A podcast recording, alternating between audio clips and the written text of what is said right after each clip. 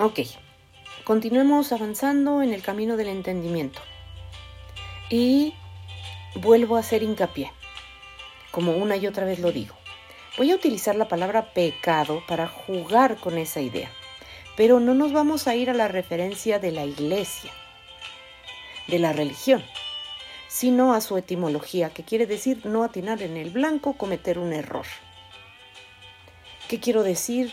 Imagina que yo deseo llevarme bien con una persona, pero normalmente me la paso pensando, se va a enojar, se va a enojar, se va a enojar y temiendo que se enoje. Difícilmente vamos a tener una relación armoniosa si yo vibro en esa inseguridad, en esa culpa, en ese miedo. Entonces, pecar es precisamente eso, caer en el engaño de la personalidad o del ego distorsionado, caer en las garras del nivel de la culpabilidad y desear algo diferente a lo que soy. Así que pecar, digamos, es alimentar el fuego de la discordia en vez de serenarnos para poder permitir la experiencia, fluir a través de ella. Eso sí, sin engancharnos con la narrativa, con el cuento que nos cuenta la voz en la cabeza. ¿Para qué?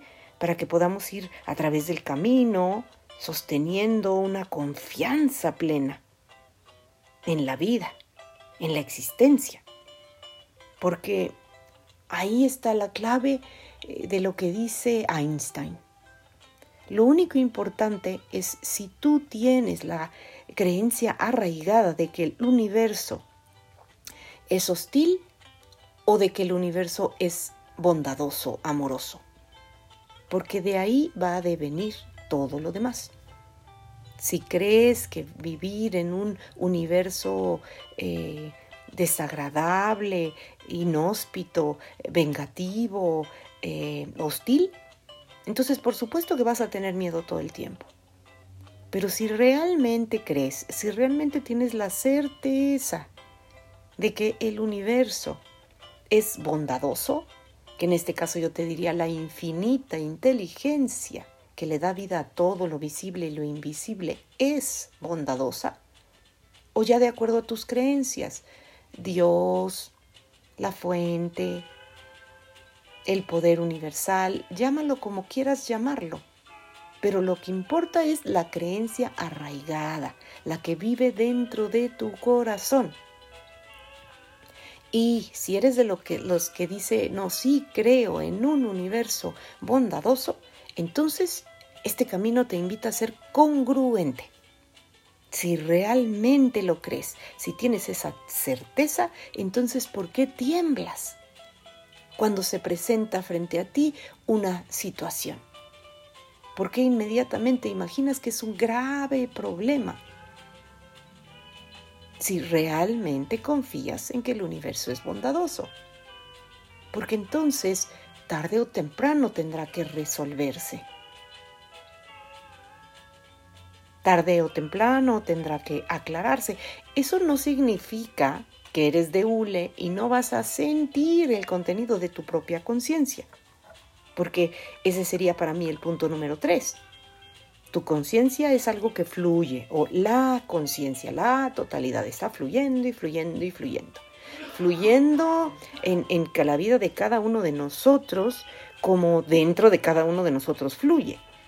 Entonces, no podemos hacer nada para evitar que fluya la conciencia que somos. Si yo he creído ser culpable, esa conciencia va a fluir a través de mí. Si yo he creído que me rechazan todo el tiempo, esa conciencia va a fluir a través de mí automáticamente y no voy a poder hacer nada para evitarlo. Porque la conciencia es como un río. Así como no puedes detener el cauce de un río, pues no puedes detener cómo fluye tu conciencia. Pero la buena noticia es que un río en su sabiduría va siempre en busca del mar. De regreso, como se diría aquí, de regreso a casa con el Padre. O sea, imagina el océano como la totalidad, el infinito amor de Dios, la vida, la existencia, y el río, tu conciencia queriendo llegar allá, naturalmente. porque la vida no se esfuerza, la vida fluye.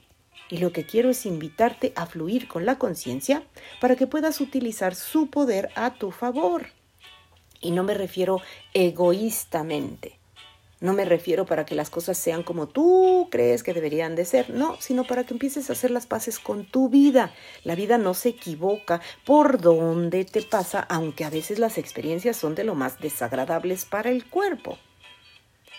Comprende que así como no puedes detener a un río, no puedes detener a la conciencia, es exactamente igual como cuando te da diarrea. Tienes una diarrea terrible, no puedes detenerla. Hazle como quieras pero sientes que tienes que ir al baño y córrele, ¿no? Apúrate, porque no puedes detenerla y no puedes evitar ir al baño a tener esas evacuaciones cada vez que son necesarias. Entonces, no, no intentes detener lo que es imposible detener. La vida es movimiento, la vida es cambio constante. Simplemente empieza a sentarte por momentos y a recordarte, no puedes estar más que donde estás tal y como estás. No puedes. No hay manera de estar en otro lugar, en otro momento, bajo otras circunstancias. Solo puedes estar aquí y ahora exactamente tal y como estás.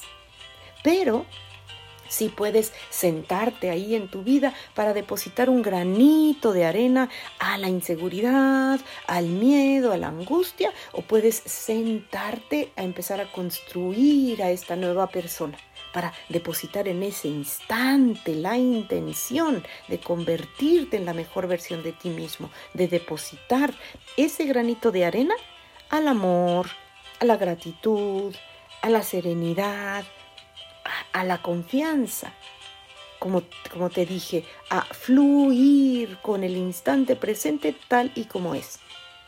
A en ese momento en el cual sientes algo horrible, puedas preguntarte una y otra vez, ¿y si fluyo a través de la experiencia?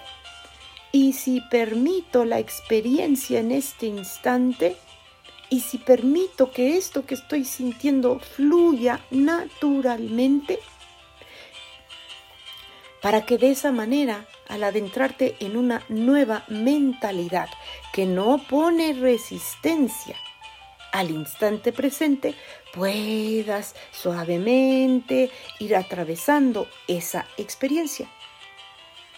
Recuerdo una escena de la película de Shack, La cabaña. Si no la has visto, uff, vela, es divina. Eh, tendrás que verla una y otra vez para poder comprender lo que en realidad te están diciendo. Solo nota, por favor, que todos los personajes son parte de ti mismo, todos los personajes. Ahí no existe la separación, date cuenta, date cuenta que en la conciencia todos somos uno y todos los personajes están dentro de ti, habitan dentro de ti.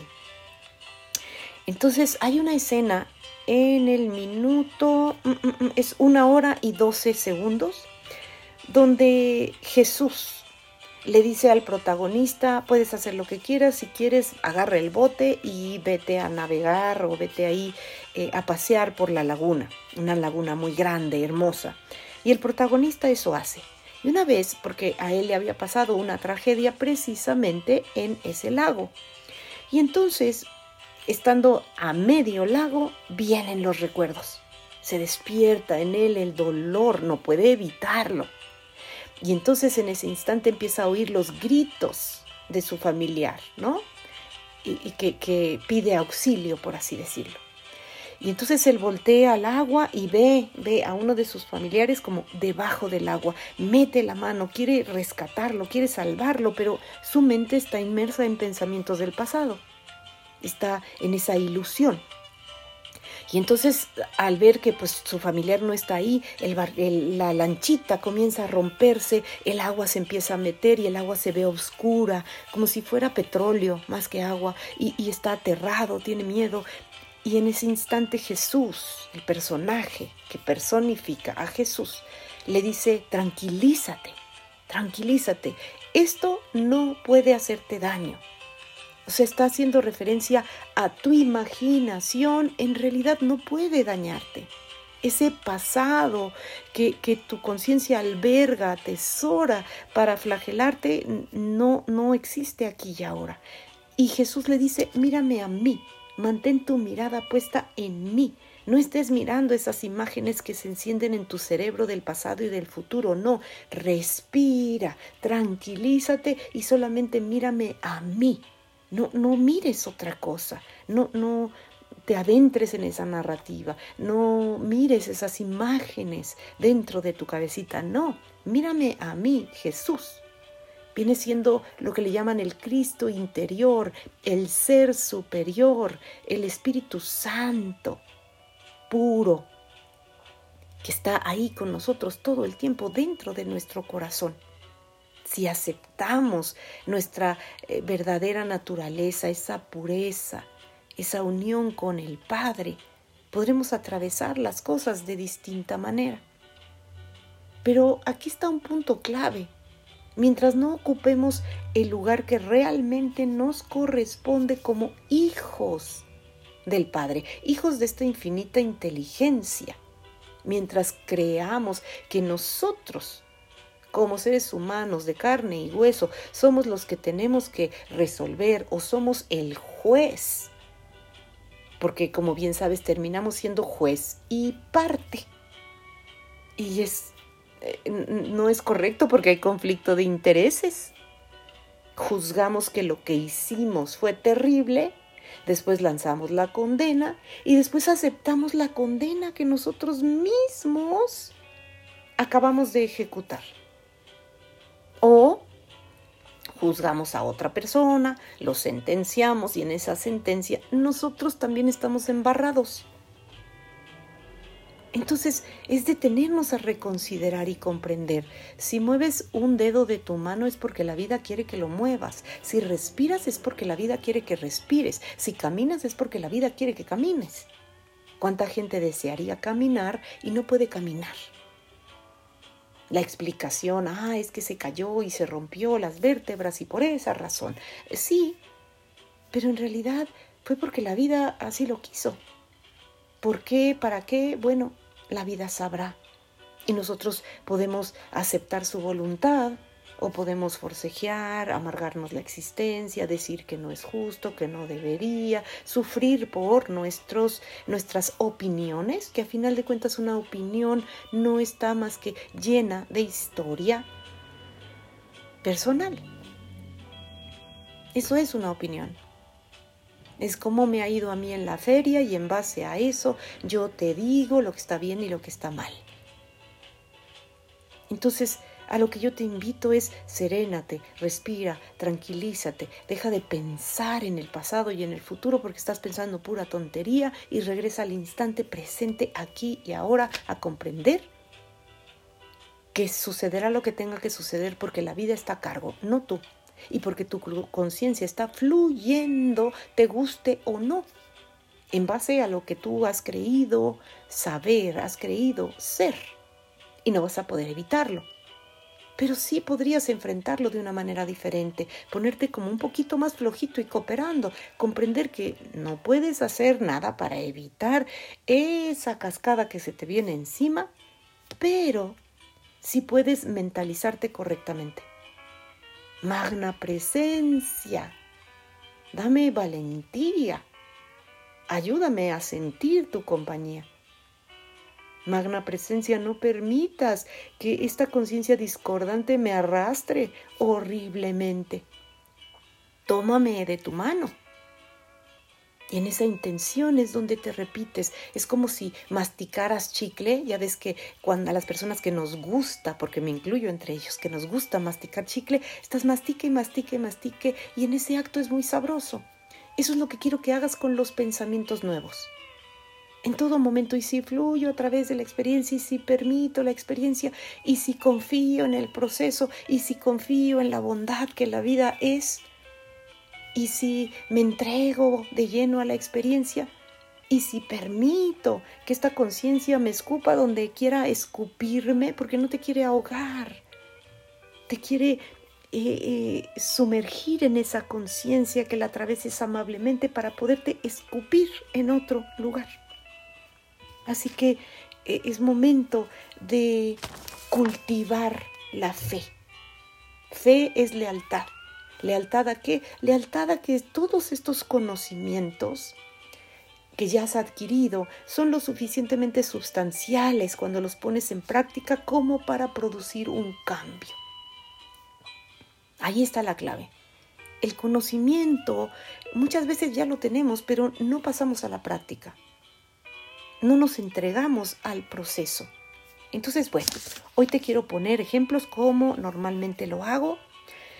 Eh, el primer ejemplo, los pecados de los padres los pagarán los hijos una mujer a la que atiendo y que ya me dice es que en la oficina me meten el pie, no me quieren ver destacar, yo tengo nuevas ideas, pero constantemente noto que las personas son envidiosas y me quieren meter el pie. Procuramos investigar en su historia familiar. Y después de algún tiempito descubrimos que era el padre el que tenía ese discurso. Todo el tiempo el padre señalaba a los demás como culpables de que él no tuviera éxito, de que él no destacara, de que él no tuviera dinero para pagar las cuentas. Era siempre culpa de los demás porque él tenía brillantes ideas, pero los demás siempre le metían el pie. Ahora es la hija de ese hombre la que está pagando esos pecados, o sea, esos errores, o sea, ese no atinar en el blanco. Quieres, quieres que, escuchen tu propuesta, quieres sumar al proyecto, pero vibras en desconfianza, en inseguridad, en resentimiento, en miedo, albergas esos, esos recuerdos, eh, leíste la situación de esa manera, la voz en tu cabeza te contó la narrativa tiempo atrás de que claro era por envidia y, y querían que no destacaras y entonces te metieron el pie albergas, guardas, atesoras ese recuerdo y vuelves a leer las cosas de la misma forma. Por eso te dicen cambia tú y cambiará el mundo, porque mientras no se limpie tu corazón de esos recuerdos tan, tan, tan dolorosos y tan arraigados durante generaciones enteras, no va a haber gran cambio en tu vida, en tu mundo y en tus asuntos. Entonces, eh, quiero también regalarte este otro ejemplo para que no nada más sea un bla, bla, bla y un chacoleo, sino que te pueda ayudar eh, o iluminar el camino para reconocer esto que insisten en ama a tu prójimo como a ti mismo. Si señalas a alguien con un dedo de tu mano, tres dedos de la misma mano te señalan a ti. Nos están diciendo que somos una sola energía y como dice el curso de milagros, mis pensamientos no solamente me afectan a mí, mis pensamientos afectan también a los demás, a la red en la que estamos unidos, en esta divina conciencia vibratoria, en los seres de luz que realmente somos. Te lo he dicho, si yo le tengo miedo a alguien y pienso, ay, es que seguro se va a enojar, es que seguro se va a enojar, mejor no le digo porque se va a enojar, es muy probable que cuando esa persona llegue, llegue con mal carácter, llegue enojado, llegue de mal modo, me ponga como chancla y, yo voy a supuestamente comprobar que lo que he creído es verdad sin darme cuenta que mi vibración está contribuyendo a que las cosas se den de esa manera no porque esté mal, no, porque fluyo en ese río de conciencia y naturalmente se me van a hacer, o más bien me van a ser dados pensamientos, sentimientos, emoción, imaginación, palabra y acto para que yo contribuya, para que yo ponga de mi parte eh, en ese lado de la balanza y la otra persona pueda equilibrar las cosas, pueda eh, poner de su parte para que la obra de teatro se lleve a cabo perfectamente.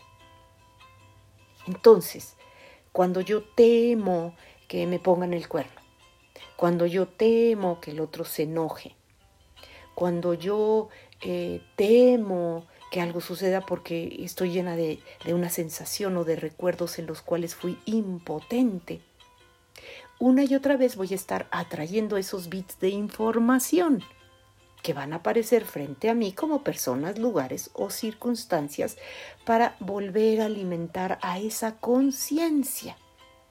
Imagina ahora la conciencia como un hoyo negro o como un barril sin fondo. Entonces cuando quiero empezar a fluir, lo que estoy haciendo es, por favor, magna presencia, universo benévolo, no permitas que mi personalidad utilice a esta persona, por ejemplo mi jefe, para estar alimentando esa conciencia de miedo, de inseguridad, para estarme yo victimizando y para estar haciendo del otro el villano de la historia. No, no permitas que caiga yo en la tentación de creer que esa realidad que se manifiesta en mi vida es verdad como un absoluto. No, no, no. Permíteme reconocer de qué manera estoy yo contribuyendo a eso. Y cada vez que yo sienta ese miedo, permíteme hacerme cargo de ese miedo. Y aquí va el divino ejemplo que te voy a poner. Fui a realizar un trámite y buscando lugar en la calle nunca encontré lugar y entonces me fui a estacionar a un estacionamiento público en el que el chavo me recibe el coche, él lo guarda, yo agarro mi boletito y me voy a la oficina caminando. Llego a la oficina, me siento y cuando llego ahí como unos 15 minutos esperando a que me atiendan, eh, la voz en mi cabeza me dice el celular. Pero me lo dice como, ¡ay, el celular! Y en ese momento siento claramente como mi corazón se altera. Hay una sensación como de miedo, como de peligro. Y la voz en mi cabeza me dice, ¡ah! Lo olvidaste en el coche.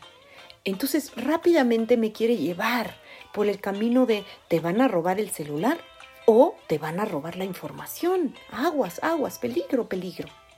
Y entonces obviamente hay una sensación de desasosiego en ese instante presente. Pero ¿cómo puedo saber que las cosas se tenían que dar de esa manera? Pues porque así se dieron. Fíjate lo que voy a decir. Precisamente por eso no encontré lugar en la calle. Precisamente por eso tuve que ir a ese estacionamiento, a dejar el coche. Porque es como si esta experiencia ya hubiera sido planeada por mi propia conciencia anteriormente. Ya había sido cocinada ya estaba esperándome esta experiencia para que yo pudiera alimentar al fuego de la culpa, eh, señalando a este chavo como el posible ladrón, para que yo pudiera imaginar cuán terrible está la situación, todo lo, lo malo que me podría suceder, o para que yo agarrara ese instante como un granito de arena para depositarlo en el botecito del amor, la gratitud, la serenidad, la calma, la confianza, la certeza en que la vida es amor y poder fluir a través del instante presente sabiendo que será lo que tenga que ser. O como te lo he dicho tantas veces, pasará lo que tenga que pasar y lo enfrentaré cuando lo tenga que enfrentar, si es que realmente en algún momento se presenta la oportunidad de enfrentarlo. Si no, pues ¿para qué me desgasto en este instante? Estando en la oficina ya sentada. Y entonces, en ese momento, respiro, recuerdo que el universo es benévolo, amoroso. Y amo a mi prójimo como a mí mismo. ¿De qué manera? Me detengo un instante, ahí, estando sentada, puse mi mano en el corazón y profundamente sentí esta oración. Recuerda, rezar es recitar palabras que alguien más te enseñó.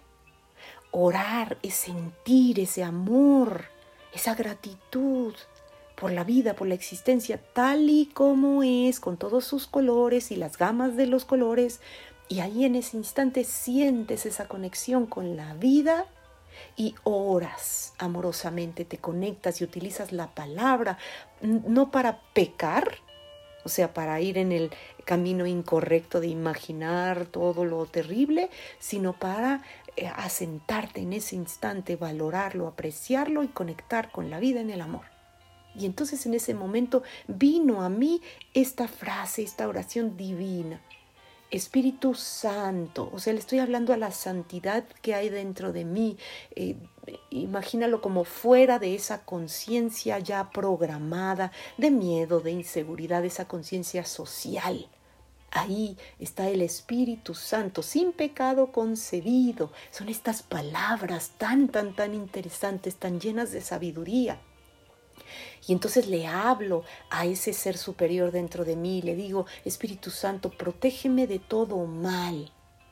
¿Qué es lo que realmente me puede hacer mal? Mis propios pensamientos, mis propias creencias, mi propia inseguridad. Nadie más está ahí haciéndome nada. Yo estoy sentada en una oficina esperando que me atiendan. El único daño que puede haber ahí es autopropinado. Dicen que si yo desconfío de alguien más, yo le estoy vibratoriamente susurrando al oído el papel que tiene que personificar. Entonces regresamos a esta divina oración que llegó a mí en ese instante. Porque porque se abrió mi corazón a permitir el instante presente tal y como era en lugar de irme como hilo de media a escuchar y atender la narrativa de la voz en mi cabeza que me contaba cuentos de terror. Y entonces ahí, serena, tranquila, respirando, dije, Espíritu Santo, protégeme de todo mal, santifica mis actos, purifica mis pensamientos, bendice las reacciones de mi personalidad. No permitas que este profundo sentimiento invite o incite a alguien más a delinquir. ¿Te das cuenta lo que estoy diciendo? En lugar de rogarle a Dios, ay Diosito, cuida mi celular, por favor, no dejas que esos malvados se roben mi información. Porque ahí estoy afirmando que hay personas malvadas y que yo soy la víctima que tiene que sufrir las consecuencias de sus errantes actos. No, acá me estoy responsabilizando como ser vibratorio que soy. Si yo vibro en el miedo, la inseguridad, si yo desconfío de alguien más, yo con esta vibración estoy incitando al otro a comportarse de la peor manera. Entonces, amada presencia, no permitas que este profundo sentimiento, fíjate lo que estoy diciendo, profundo sentimiento sea inalcanzable para mí. No puedo hacer una cirugía para sacar ese sentimiento de mí, no puedo.